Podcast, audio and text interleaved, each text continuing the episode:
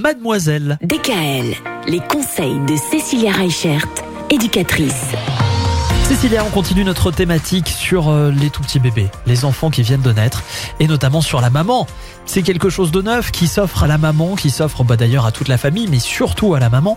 La maman, au début, bah, forcément, elle est fatiguée, voire même épuisée, et ça, bah, c'est normal. Et oui, la fatigue euh, pour les jeunes parents, elle est inévitable. Alors effectivement, un tout petit, un bébé va dormir 16 heures en moyenne. Mais sauf que c'est pas 16 heures de suite, ça serait trop beau.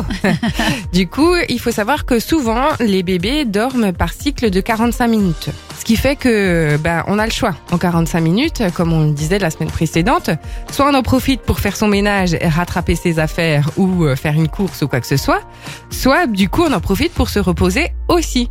Sauf que bah, forcément, il y a beaucoup de jeunes parents qui culpabilisent de ne rien faire pendant ce temps où l'enfant se repose.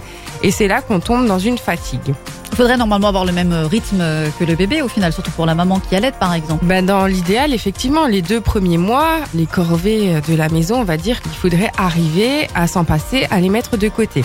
Parce qu'on arrive vraiment dans une fatigue qui devient chronique, qui devient inévitable et qui peut du coup avoir des effets aussi bien sur le bébé que sur la maman. Parce qu'une maman qui est fatiguée, ben, va produire aussi beaucoup de moins de lait si elle allait.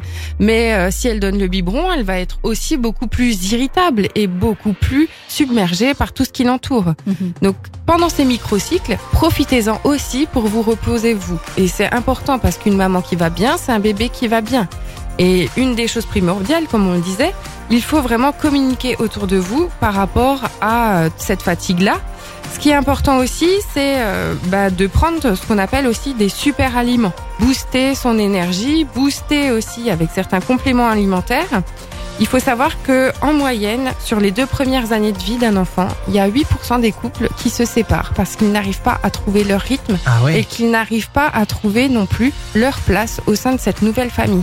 Hmm. Donc la communication est primordiale et c'est normal d'être fatigué sur ces premières années. Il faut apprendre à se relayer aussi. C'est ça.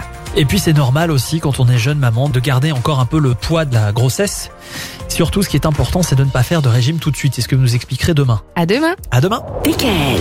Retrouvez l'ensemble des conseils de DKL sur notre site internet et l'ensemble des plateformes